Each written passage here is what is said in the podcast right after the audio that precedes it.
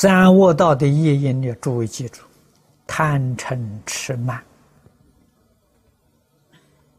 啊。所以我们自己在平常生活当中，要养成一个好的习惯啊，整齐、洁净。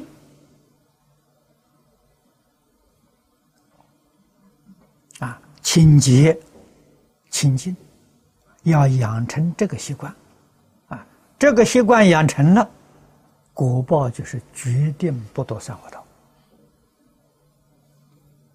啊，诸位晓得，恶道误会呀，啊，我们一般讲肮脏啊、凌乱呐，啊，这个恶鬼地狱。我们没有见到，你看看畜生。啊，畜生居住的环境凌乱。啊，我们的行为要跟畜生差不多了，那就堕畜生道啊，